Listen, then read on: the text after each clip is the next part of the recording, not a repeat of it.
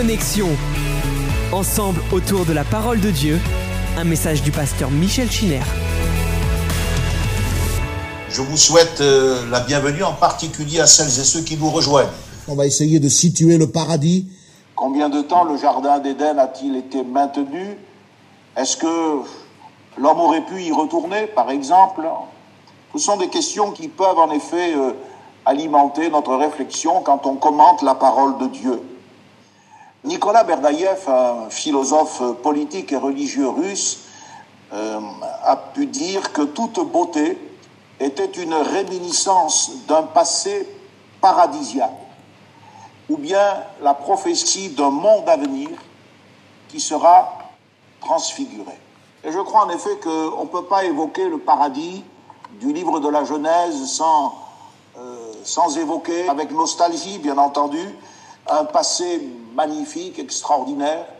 Et on ne peut pas non plus penser au paradis sans se projeter, car l'Éden était un lieu prophétique sur ce paradis que le Seigneur viendra établir lorsqu'il reviendra régner pendant le millénium.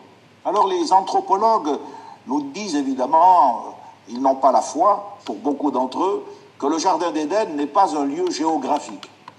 Mais il faut plutôt comprendre cela comme l'indice d'une mémoire culturelle d'un temps où les hommes, qui étaient des chasseurs et des cueilleurs, ça fait partie euh, de la construction imaginaire, les origines de l'homme. Ils ont été chasseurs-cueilleurs, c'était des demi-singes avant de devenir des humains.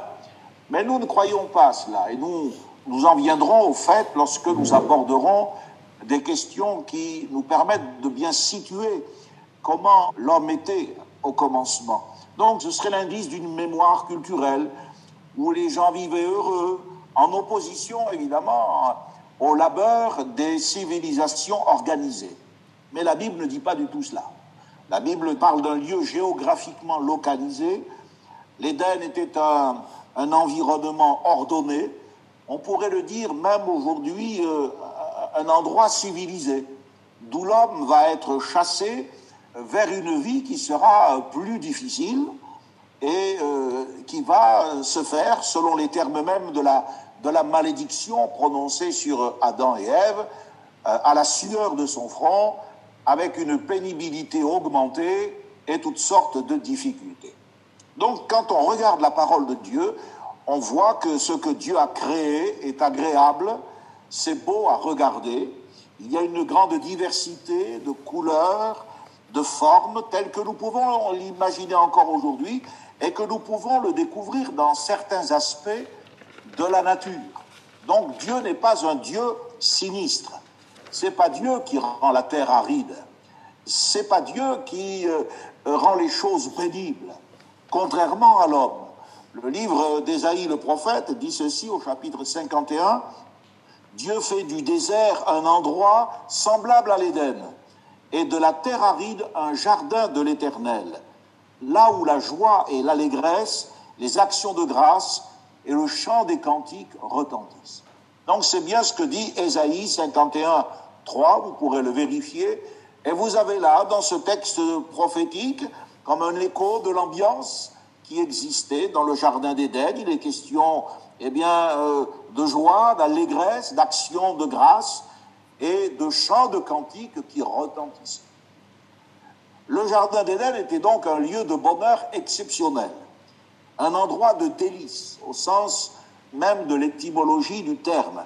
C'était un lieu de vie, c'était un lieu de service et dans un certain sens un lieu prophétique. Un lieu prophétique. Pourquoi?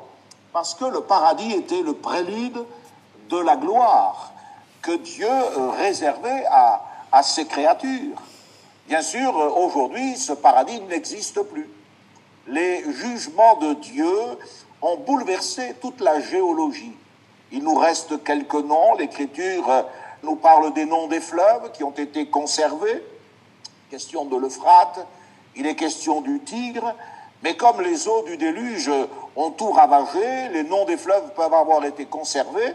Par contre, leur cours peut avoir aussi été modifié on a vérifié dans l'histoire plus moderne, plus restante, que lors de certains cataclysmes géologiques, eh bien, les cours d'eau pouvaient disparaître et certains pouvaient même apparaître.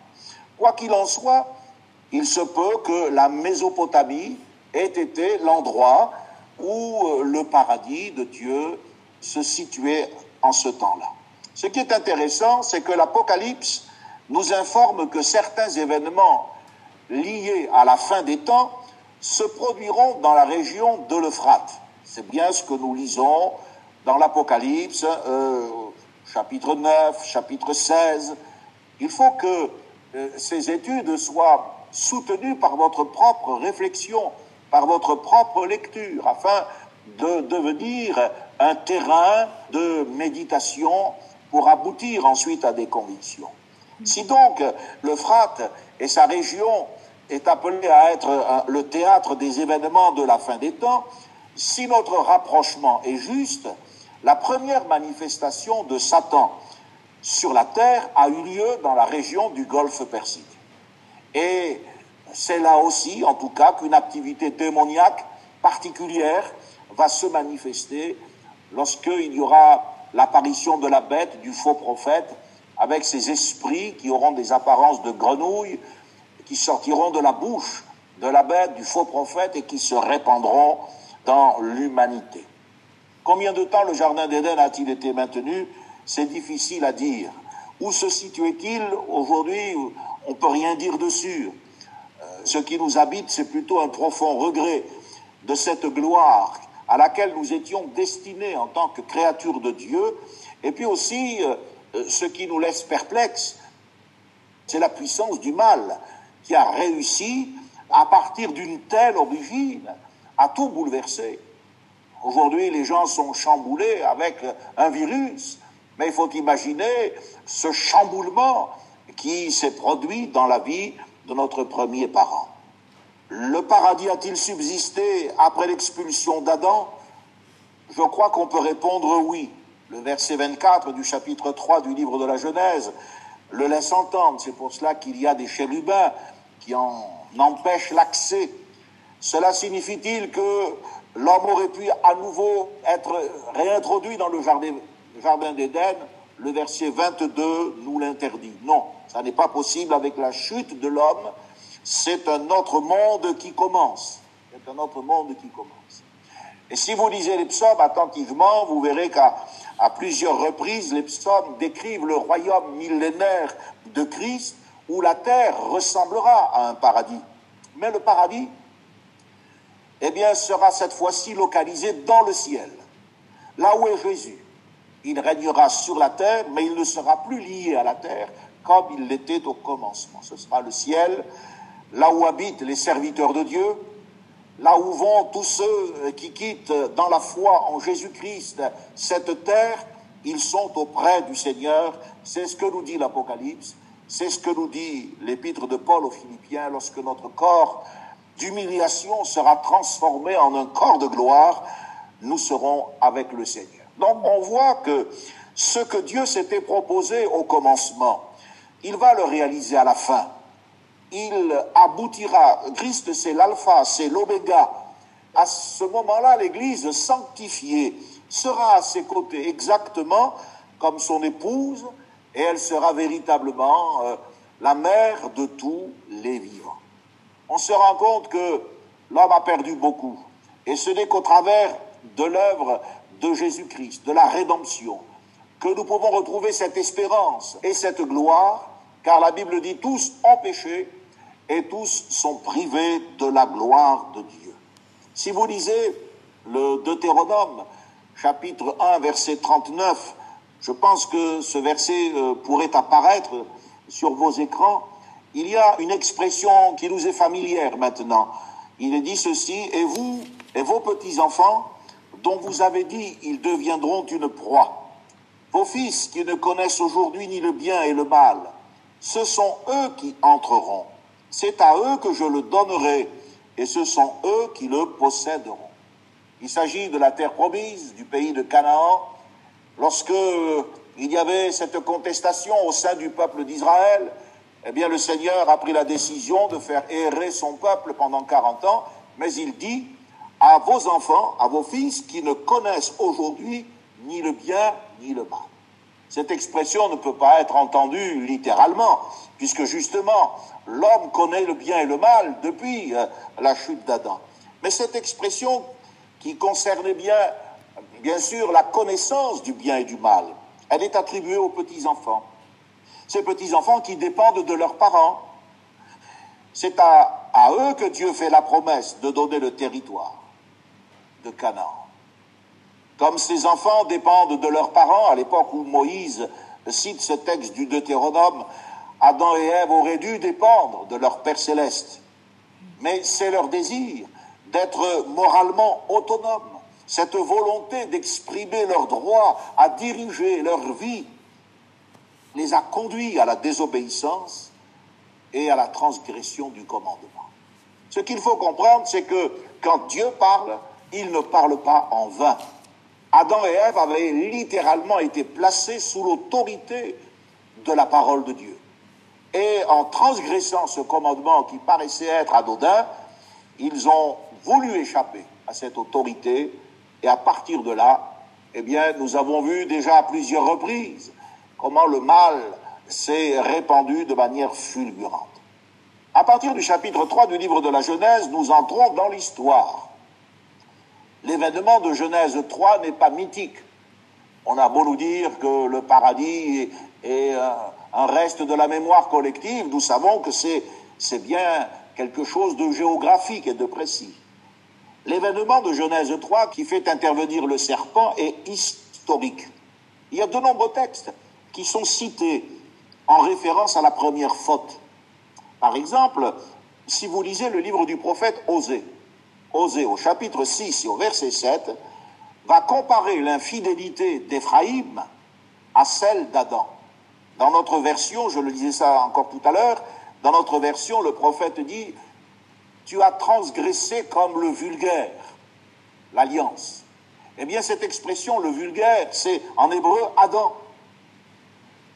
Et c'est vrai que l'homme est sorti de l'alliance.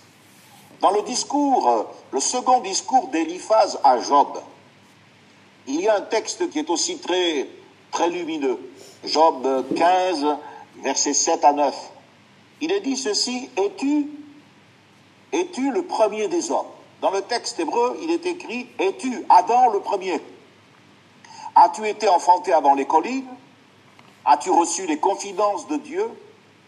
As-tu dérobé la sagesse à ton profit? Que sais-tu que nous ne sachions pas? Quelle connaissance as-tu que nous n'ayons pas? J'aime bien cette référence directe qui apparaît plus évidemment dans le texte original. Es-tu Adam le premier? Remarquez l'allusion dans ce texte aux confidences divines. Adam a été instruit directement par Dieu. Il avait accès à une sagesse que l'homme a perdu entre-temps et que nous pouvons aujourd'hui découvrir par euh, l'augmentation de la connaissance, selon ce que dit le prophète Daniel, dans les temps de la fin, la connaissance augmentera. Donc c'est la source de sa sagesse. Si vous lisez toujours dans le livre de Job, et je vous encourage à, à lire Job avec euh, le livre de la Genèse, parce que Job est un patriarche qui a vécu probablement à l'époque d'Abraham, peut-être même avant. Et au chapitre 31 euh, et au verset 33 de son livre, Job se plaint. Et il dit à Dieu, si comme Adam, j'ai caché mes crimes pour enfouir mes fautes dans mon sein. Il fait allusion à quelque chose qui était connu, si comme Adam, j'ai caché mes crimes. Et c'est bien ce que dit la Genèse. Ils se sont découverts nus et ils se sont enfuis euh, pour se cacher au milieu des arbres du jardin. Dans le livre des psaumes, Psaume 73, verset 5, vous trouverez écrit, ils n'ont aucune part aux souffrances humaines, ils ne sont point frappés comme le reste des hommes. Dans le texte original hébreu, il est dit, ils ne sont pas frappés comme Adam. Adam a été frappé, et justement frappé. Et puis, si vous lisez le psaume 82, verset 7, eh bien, vous avez encore une référence à cette faute qui prouve bien que c'est historique, ce n'est pas mythique. Il est dit, cependant, vous mourrez comme Adam, vous tomberez comme un prince quelconque. Second traduit, vous mourrez comme des hommes. Mais c'est comme Adam. Donc là, vous pouvez noter aussi le statut princier d'Adam, un prince quelconque. ce prince, cet homme et son épouse, qui était littéralement le couronnement de la création, voilà que Job en parle comme le vulgaire. Osée, eh bien, le compare à l'homme banal, l'homme qui avait accès à la connaissance de Dieu, qui pouvait bénéficier des confidences divines. Il est frappé maintenant.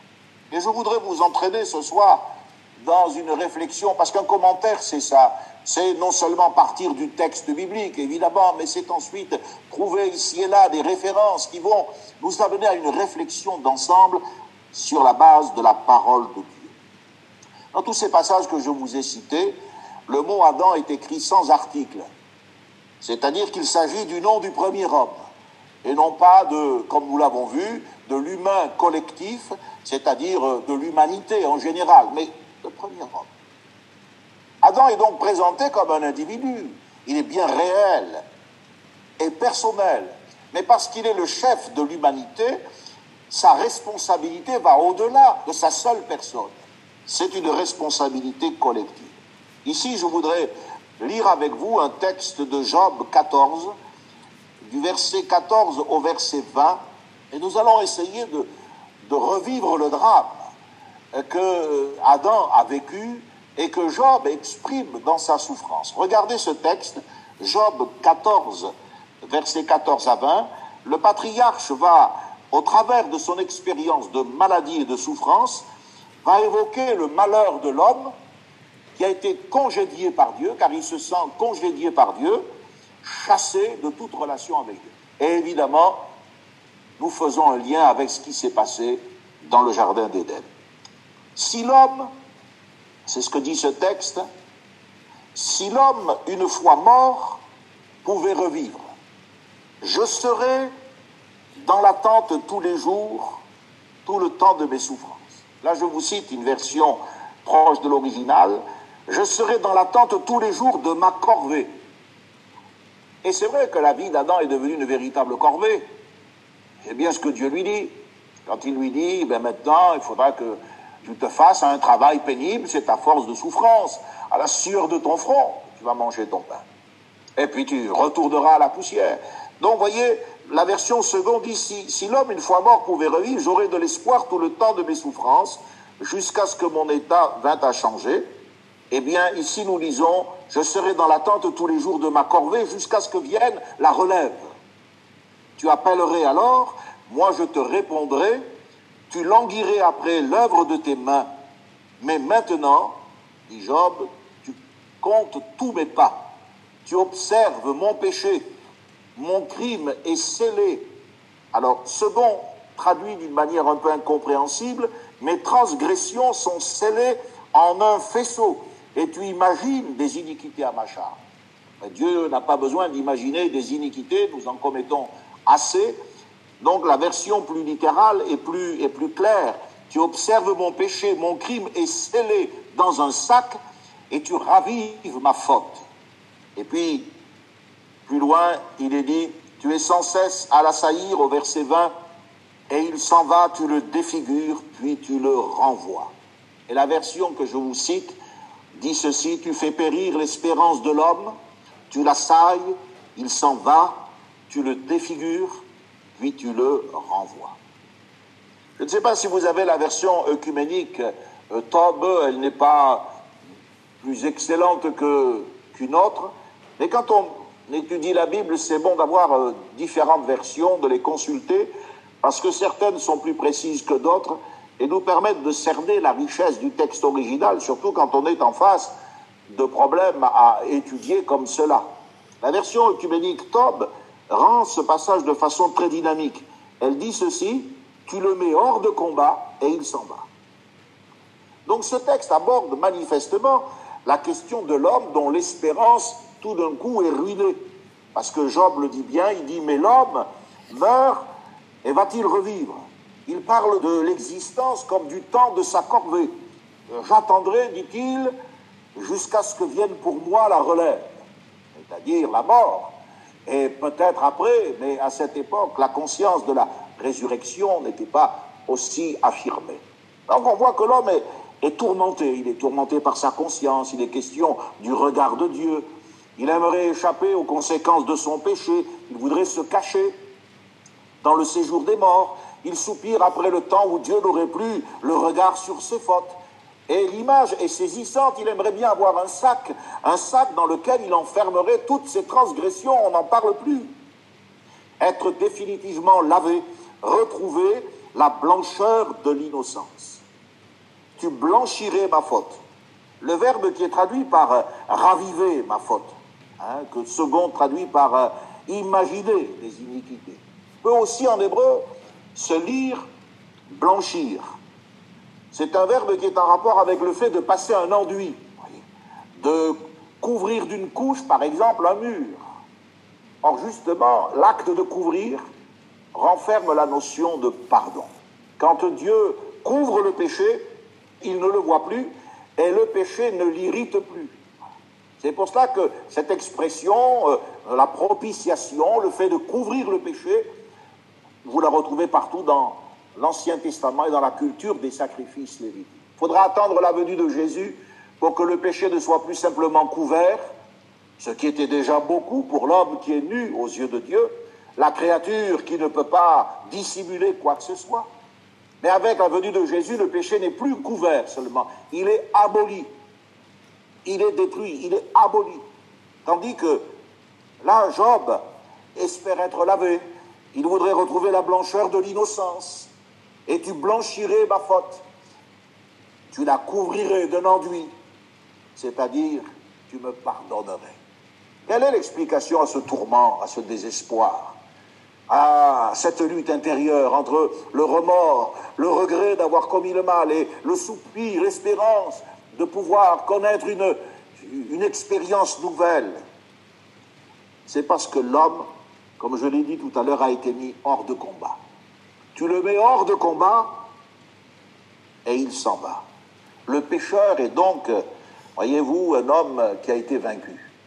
J'aime bien cette version, alors je vous en cite plusieurs mais vous pouvez euh, les consulter à la librairie Livre de Vie, par exemple, vous pouvez vous procurer cette version TOB, mais j'ai aussi à plusieurs reprises cité euh, cette transcription, ce n'est pas une version, c'est la transcription euh, en langage dynamique de QN, qui est intéressante lorsqu'on veut étudier les textes.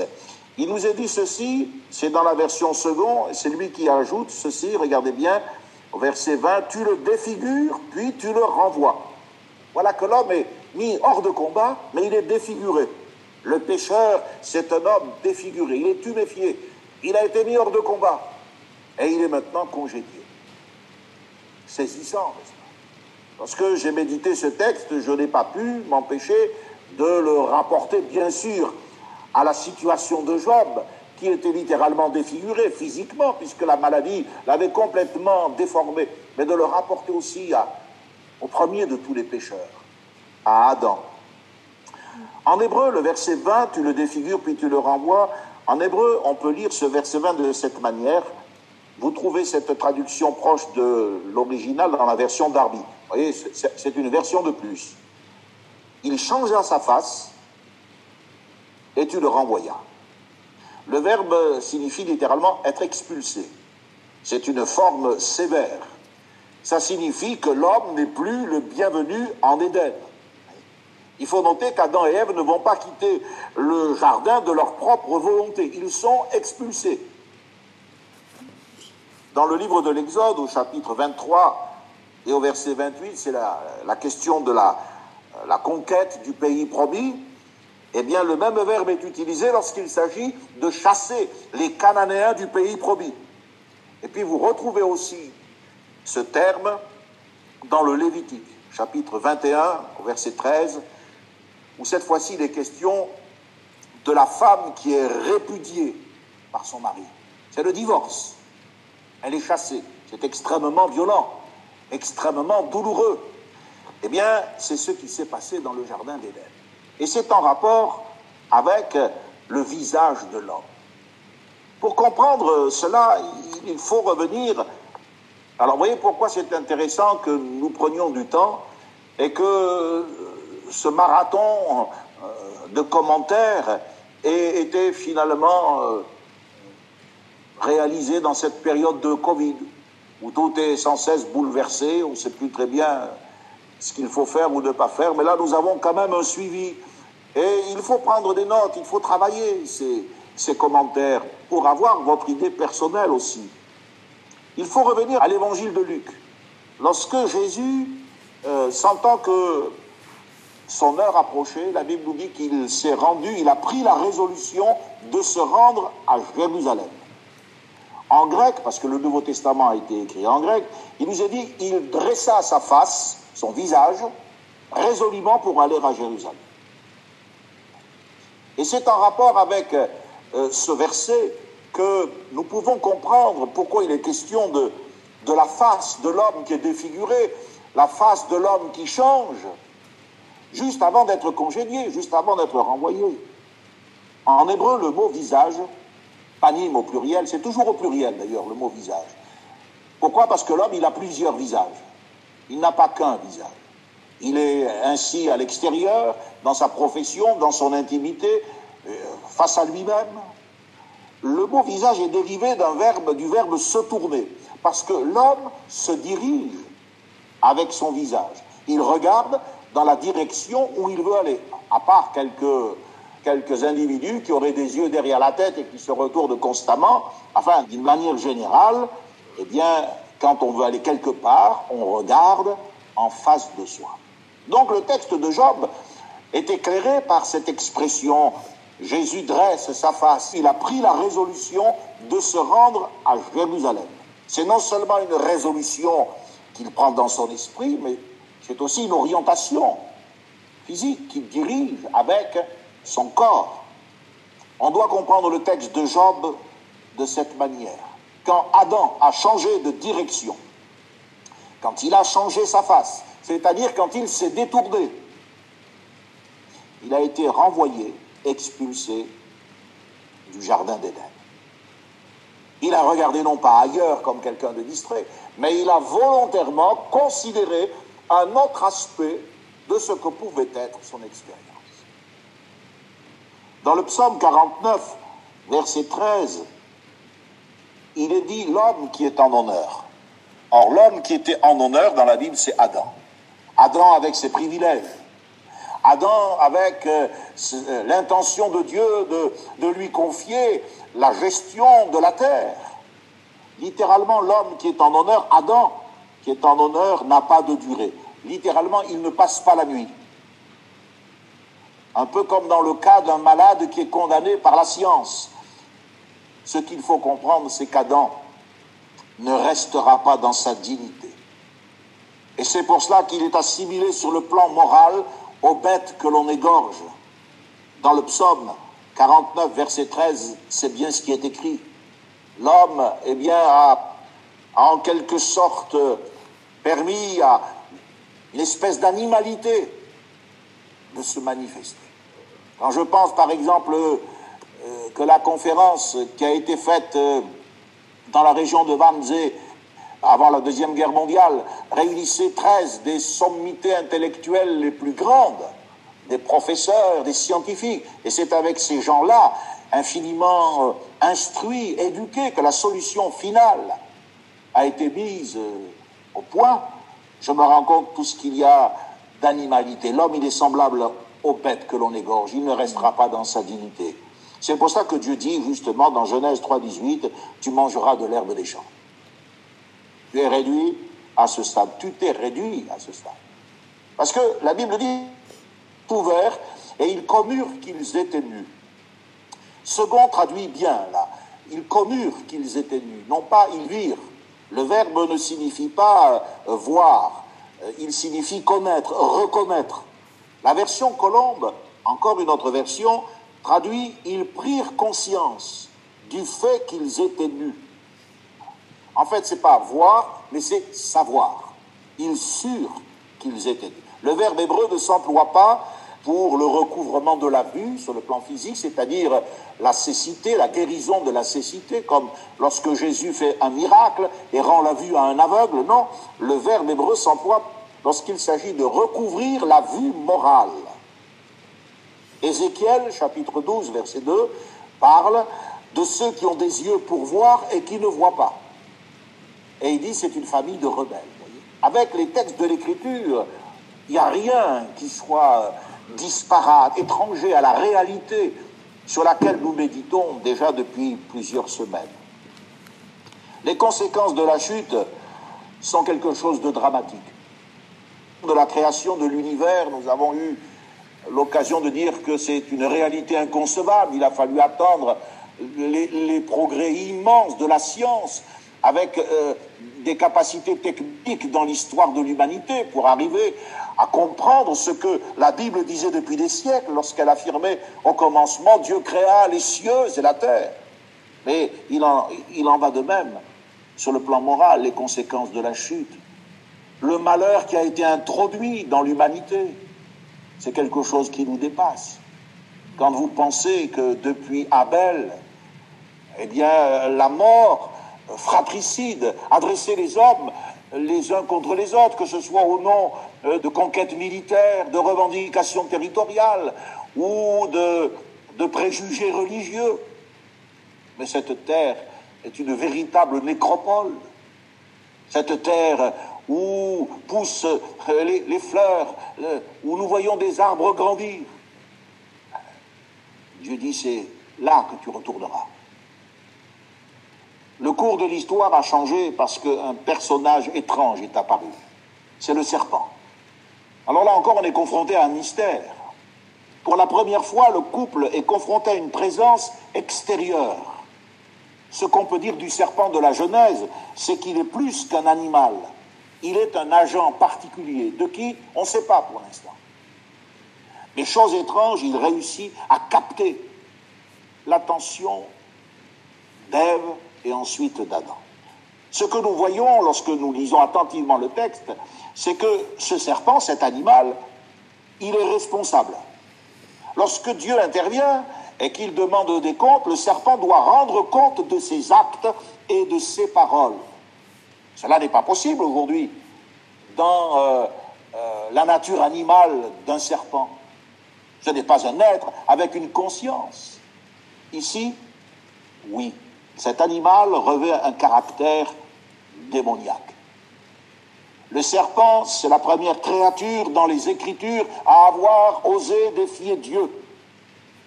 On comprend quand on lit le texte de Genèse 3 que d'abord Dieu commence par parler au serpent, à l'animal, puisqu'il parle de ramper sur euh, le sol, de manger la poussière du sol, mais à la fin de son propos, Dieu s'adresse à l'esprit qui est derrière l'animal tu mangeras de la poussière, ça, ça concerne l'animal.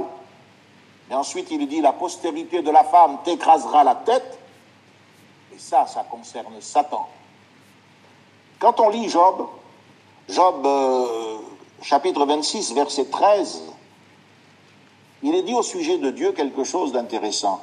Il est dit ceci, son souffle, donc souffle c'est aussi l'esprit, vous le savez, son souffle donne au ciel sa sérénité, c'est ce qui se passe aussi lorsque le vent souffle, eh bien, le ciel balaye les nuages. Et il est dit dans le même verset, sa main transperce le serpent rapide. Là, nous avons un rapprochement intéressant. Dans la Bible, il n'y a pas d'incohérence. Il n'y a pas de hasard. Les mots ne sont pas jetés comme cela. C'est pas euh, l'explosion d'un atelier euh, d'imprimeur qui a été à l'origine de la Bible. À l'origine de la Bible, nous avons le Saint-Esprit un esprit sage, intelligent, l'esprit de Dieu qui maîtrise tout, qui a toutes les données et qui sait ce qu'il dit. Nous avons besoin, nous, d'avoir recours à la réflexion, d'avoir recours à, différentes traductions, à des éléments aussi liés à la maturité, à la connaissance et à l'expérience, mais la Bible est sûre. C'est nous qui sommes pas sûrs. La Bible est sûre. Ici, on a donc un rapprochement entre le serpent et la sérénité du ciel. Son souffle donne au ciel sa sérénité, sa main transperce le serpent fuyard. Reportez-vous à Éphésiens chapitre 6, verset 10. Reportez-vous à Apocalypse chapitre 12, verset 7, et comprenez ce que j'essaie de faire. Faites un balayage de toute la parole de Dieu pour comprendre le message de la Bible. Apocalypse 12, 7 identifie clairement un serpent ancien, antique, par-delà l'animal. La Bible dit, et il fut précipité, le serpent ancien, celui qui séduit toute la terre. C'est Jésus un jour qui a dit à ses, apôtres, lorsqu'ils sont revenus de leur première mission, ils étaient tout heureux, et Jésus a dit, je voyais Satan tomber du ciel comme un éclair. Évangile de Luc, chapitre 10. Si vous lisez attentivement, je cite toutes ces références parce que les jeunes convertis ont besoin de, de fouiller la parole de Dieu, ce sont probablement des choses connues de beaucoup d'entre vous, mais je demande aux jeunes convertis de noter ces références et d'aller lire et de réfléchir dans Ésaïe 14 et dans Ézéchiel 28. Vous avez une description de la chute des rois de Babylone et de Tyr. Mais vous êtes en présence d'une double référence. La première lecture décrit bien évidemment la chute de ces monarques qui ont existé réellement, de leur empire respectif. Mais au-delà de ces rois apparaît la figure d'un être céleste qui a été précipité du ciel. Faites attention au verset 16. Donc, c'est exactement, voyez-vous, cette attitude que nous avons envers le, texte du livre de Job et du livre de la Genèse. Dans le contexte de Genèse 3, il est question de la postérité, la postérité du serpent. Comment est-ce qu'il faut comprendre cette expression Littéralement, le texte hébreu dit, c'est la femme qui parle, il dit, euh, le serpent m'a séduite. Mais littéralement, il dit, le serpent a déposé en moi sa semence. Évidemment, il y a des esprits un peu tordus qui ont traduit ça au sens semence séminale. Mais non, ça n'était pas une semence séminale. La semence du serpent, c'est une semence spirituelle. En lisant la Bible et en comprenant l'ensemble de la parole de Dieu, ben vous évitez toutes ces ornières, ces, toutes ces interprétations biscordues qui sont le fait de sectes, de gens bizarroïdes, qui n'ont aucune valeur. La semence du serpent, c'est une semence spirituelle. C'est la parole. Nous l'avons déjà vu lorsque Jésus parle du semeur. Il dit la semence, c'est la parole. Et puis il parle d'une semence qui est jetée également pendant que les gens dorment. Et il dit c'est les fils du malin. Les fils du malin, ce ne sont pas des petits serpents. Ces choses se, se, produisent dans la nature, oui, lorsque le serpent euh, met bas c'est sa progéniture. Sur le plan moral et sur le plan spirituel, il s'agit de tous ceux qui croient au mensonge. Ève n'a pas eu de rapport avec le serpent. Le mot postérité a un sens collectif. La postérité du serpent. Elle désigne le monde des esprits, les ténèbres, dont les démons sont des agents actifs. Et il y a une allusion très claire au combat que l'humanité sera appelée à soutenir contre la puissance des ténèbres. Désormais, le diable va exercer son autorité non seulement sur des anges rebelles, les anges déchus qui l'ont suivi dans sa rébellion, mais aussi sur des hommes, sur des femmes également déchues qui vont former sa postérité. Les fils du malin. Vous trouverez cette référence dans Matthieu 13, 38. Jésus mentionne les fils du malin. Il dit l'ennemi qu'il a semé, c'est le diable. Et il y a une référence évidente à la, à la, descendance du serpent. Le mot semence en hébreu désigne la postérité. Jésus a désigné les religieux de son temps de cette manière sévère lorsqu'il leur dit Vous avez pour père le diable. Et l'apôtre Paul eh bien, va sur le même chemin lorsqu'il dit, lorsqu'il prêche à ce proconsul, il dit Homme plein de toute espèce de ruse et de fraude, fils du diable. C'était un magicien suppôt de Satan, fils du diable. Donc on voit que le serpent, c'est l'instrument du diable. Le diable se serait donc emparé d'un serpent littéral. Quand Dieu s'est manifesté aux hommes, il s'est incarné dans une chair semblable à la nôtre. Dans quelques jours, ce sera Noël, et j'espère que malgré toutes les tribulations que vous imposent ces restrictions, mais je vous demande d'être sage, de façon à ne pas vous exposer. Nous ne sommes pas là pour euh, sacrifier à une tradition.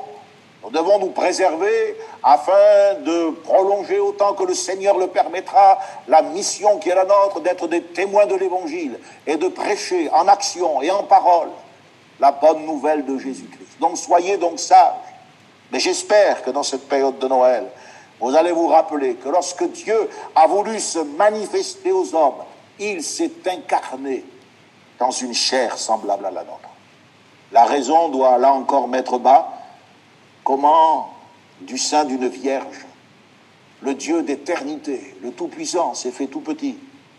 Aujourd'hui, avec la science médicale et euh, les capacités que nous avons à suivre l'origine de la vie intra-utérine depuis ses tout premiers débuts, on sait que le Fils de Dieu, celui qui a pu dire que toute puissance lui avait été donnée dans les cieux et sur la terre, à un moment donné de son histoire d'homme sur cette terre, n'a pas été plus gros qu'une tête d'épingle.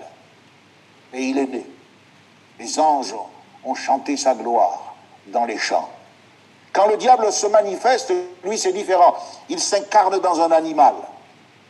Et dans un animal qui jusqu'à aujourd'hui suscite la répulsion. Je ne sais pas si vous êtes d'accord avec moi, mais j'ai comme l'impression que les femmes sont particulièrement sensibles à la répulsion à l'égard du serpent. Pourquoi? Lisez Genèse 3. Cette lutte qui s'est engagée et qui va s'engager contre le diable va concerner à un moment donné un représentant spécial de l'humanité. Un combat intense est annoncé ce combat va entraîner de grandes souffrances. Il te brisera la tête, mais tu lui blesseras le talon. Ce sera une victoire définitive, certes, mais elle va coûter cher. Ce représentant de l'humanité, c'est celui dont je viens de parler.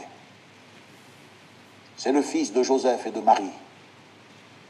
C'est celui qui, lorsque le moment du recensement est arrivé, est né dans une étable, dans une crèche, parce qu'il n'y avait pas de place pour lui dans l'hôtellerie, comme aujourd'hui, il n'y a pas de place pour lui dans le cœur des hommes.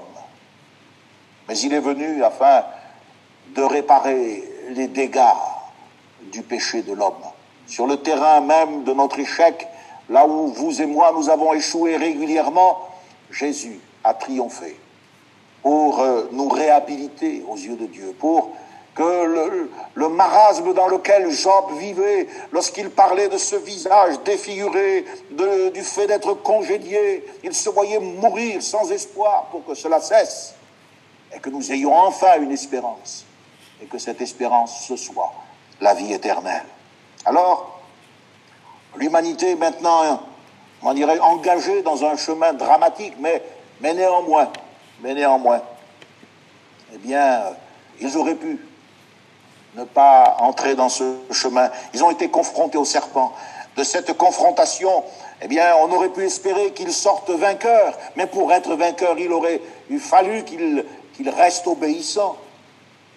Alors ils, sont, ils ont choisi la désobéissance et ils, ont, ils sont sortis vaincus le projet du serpent leur semble bien plus avantageux que ce que Dieu leur a dit jusqu'à ce jour. Ils sont remis en question. C'est un projet concurrent, certes, mais après tout. Et ils vont accepter cela et sortir des limites du commandement. Dieu les avait informés du mécanisme qui se mettrait en route à partir du moment où ils feraient un tel choix. Dieu avait dit le jour où tu en mangeras, tu mourras certainement. Verset 17. Adam ignorait la mort sur le plan, euh, je dirais, pour ce qui est de, l'être humain. Abel n'avait pas encore été tué. La mort des espèces et euh, la disparition des espèces qui avaient précédé sa création euh, ne le concernaient pas. Mais la mort dans l'homme n'existait pas, c'est avec le premier péché que la mort est venue.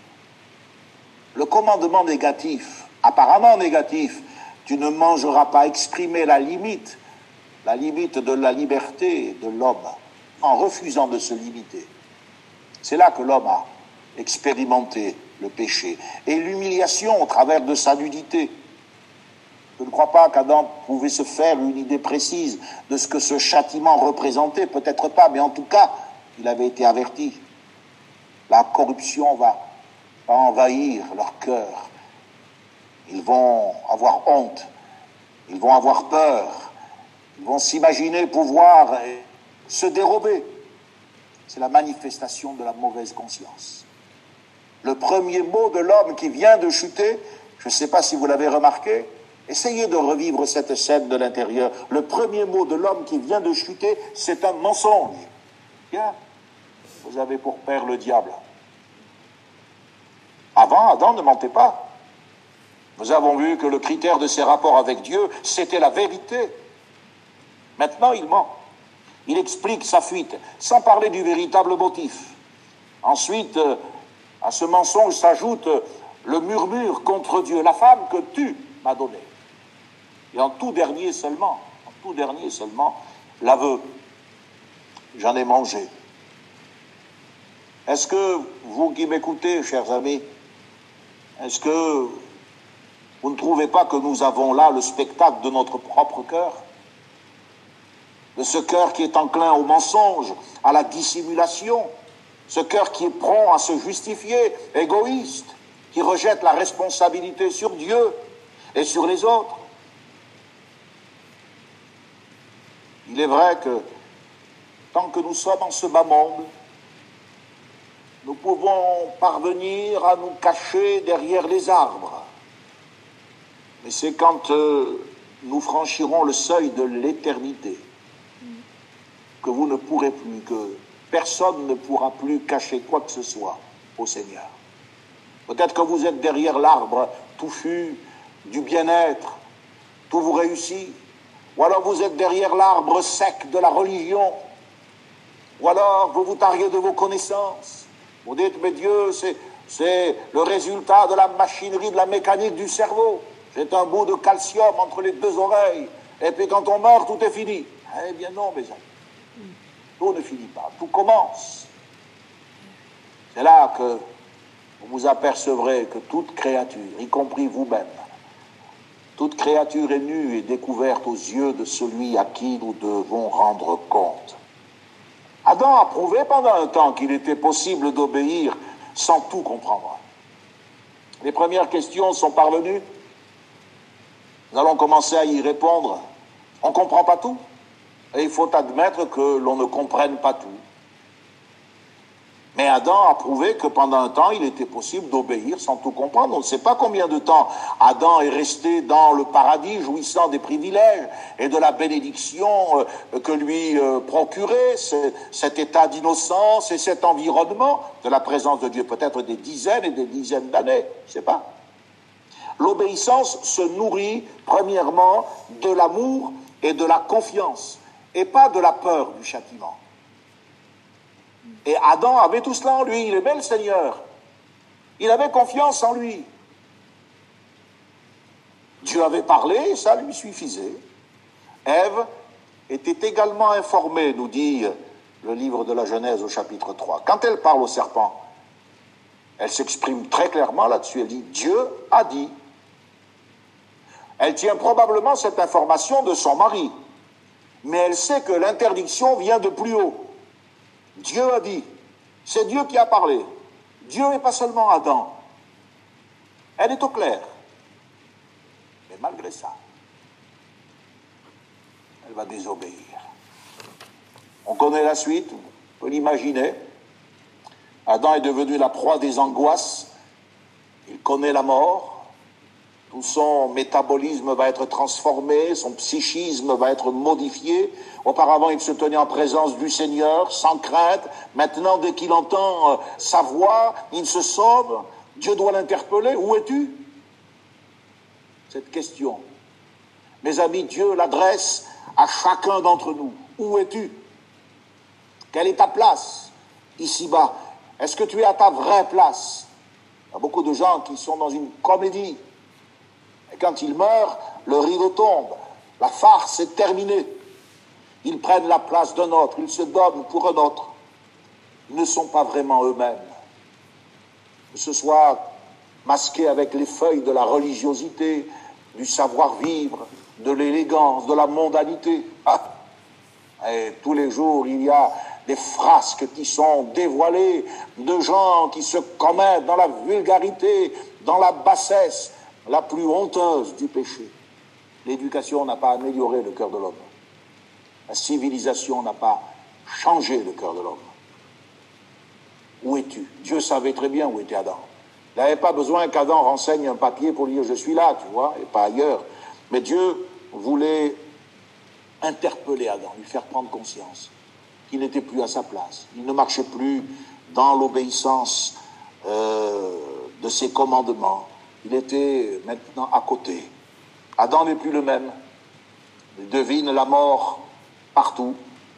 Dans la nuit qui descend, et qui autrefois euh, faisait naître un sentiment d'exaltation parce qu'il contemplait la, gloire de Dieu dans la nuit qui descend, il a peur dans la présence des animaux qui autrefois, eh bien, lui étaient soumis, eh bien, il a peur, il est effrayé. Même les battements de son propre cœur, qui s'arrêteront un jour, l'effraient. Hors du paradis, Adam est condamné à porter le deuil de son péché, la mort de son innocence. Mes amis, je termine sur une note peut-être un peu grave. Mais il faut que nous comprenions que ce n'est pas simplement la faute d'Adam, c'est aussi le miroir qui reflète ce que nous sommes tant que nous ne sommes pas en Jésus-Christ. Le péché a dressé une barrière entre Dieu et nous. Le péché nous souille, ce n'est pas une petite affaire. Et la Bible dit qu'il n'y a rien de souillé qui n'entrera dans la présence de Dieu. Nous sommes, oui, sous la malédiction divine c'est-à-dire la seconde mort, c'est-à-dire l'exclusion pour l'éternité, loin de la présence de Dieu. Il est dit dans le, la deuxième épître aux Thessaloniciens, en parlant de ceux qui ne veulent pas croire dans Jésus, ils auront pour châtiment une ruine éternelle loin de la face du Seigneur et de la gloire de sa force. Voilà l'homme tel qu'il est aujourd'hui, défiguré. Il a été mis hors de combat. Il a présumé de ses forces et de son adversaire. Et il a été congédié. Adam va mourir. Il nous a légué sa mort. Il nous a légué sa nature coupable. Même si on n'hérite pas à proprement parler, nous n'avons pas hérité de la faute d'Adam. C'est bien la sienne. Mais nous avons hérité de sa nature. Et elle nous porte au péché. Nous n'héritons pas les péchés de nos ancêtres comme certains aiment à le croire, mais nous héritons de leurs conséquences. Oui, la culpabilité ne se communique pas. Je ne suis pas coupable du péché d'Adam, mais la responsabilité se communique. La vie qu'il m'a transmise. La Bible en parle comme de la vaine manière de vivre héritée de mes pères. Et c'est pour cela que je suis responsable. Et c'est pour ça que la Bible dit, euh, tous sont péchés, tous sont privés de la gloire de Dieu. Voilà l'explication de l'éclatement intérieur de chacun d'entre nous. Une part d'Adam va maintenant devoir affronter la vie en dehors du paradis. Et une autre part au-dedans de lui souhaite y retourner. Il y avait en lui le souvenir de cet élan qu'il a tiré vers Dieu autrefois. Et il y a aujourd'hui ce réflexe qui le pousse à s'enfuir loin de lui. Eh bien, c'est exactement ce que vous vivez. Ce que j'ai vécu avant de connaître Christ. On rêve d'une vie meilleure, du vrai bonheur, d'avoir une vie qui a un sens, et en même temps, on ne veut pas entendre parler de la vérité. Eh bien, mes amis, la vérité, c'est ce que je vous prêche depuis maintenant bien longtemps. Que Dieu vous aide à comprendre ce chapitre 3. Vous, les chrétiens, vous pouvez euh, saisir toute la gravité. Dans votre culte, ces réflexions peuvent vous amener à une autre dimension dans l'adoration.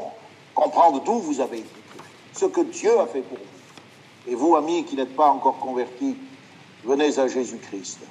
Donnez-lui votre cœur et acceptez le pardon qu'il vous offre.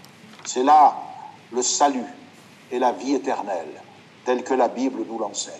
Je termine par la prière avant de faire quelques annonces. Seigneur, merci. Merci pour ta parole. Merci parce que malgré le drame de cet échec Tu ne nous laisses pas sans espérance. C'est vrai qu'aujourd'hui, nous sommes défigurés, nous avons été battus, nous avons été congédiés, nous errons, Seigneur, comme des misérables. Mais tu es venu à nous, Seigneur, et dans cette période de Noël, combien il est doux à notre cœur de nous rappeler que tu es venu pour nous. Tu es venu pour nous chercher. Là où les gens ne voient qu'une fête, qu'une occasion de se retrouver en famille, nous voyons une occasion de revenir à tes pieds pour te dire merci, merci d'être venu. Si tu n'étais pas venu, Seigneur, que serait notre vie? Mais tu es venu et tu as accepté de mourir à notre place afin de nous laver de nos péchés. Ce que Job soupirait comme étant quelque chose d'impossible, d'irréalisable, tu as blanchi notre faute. Tu as mis nos iniquités dans un sac et tu as jeté nos péchés au fond des mers. Et tu as fait de nous, Seigneur, tes enfants. Que Dieu soit béni, que Dieu soit glorifié et que Jésus-Christ soit remercié pour le grand amour qu'ils nous ont témoigné lorsque Jésus-Christ a donné sa vie pour nous sur la croix. Merci Seigneur pour ta parole. Aide les jeunes convertis à euh, s'affermir dans la vérité et que tout ton peuple soit fortifié dans le nom de Jésus. Amen. Connexion. Ensemble autour de la parole de Dieu. Un message du pasteur Michel Chiner.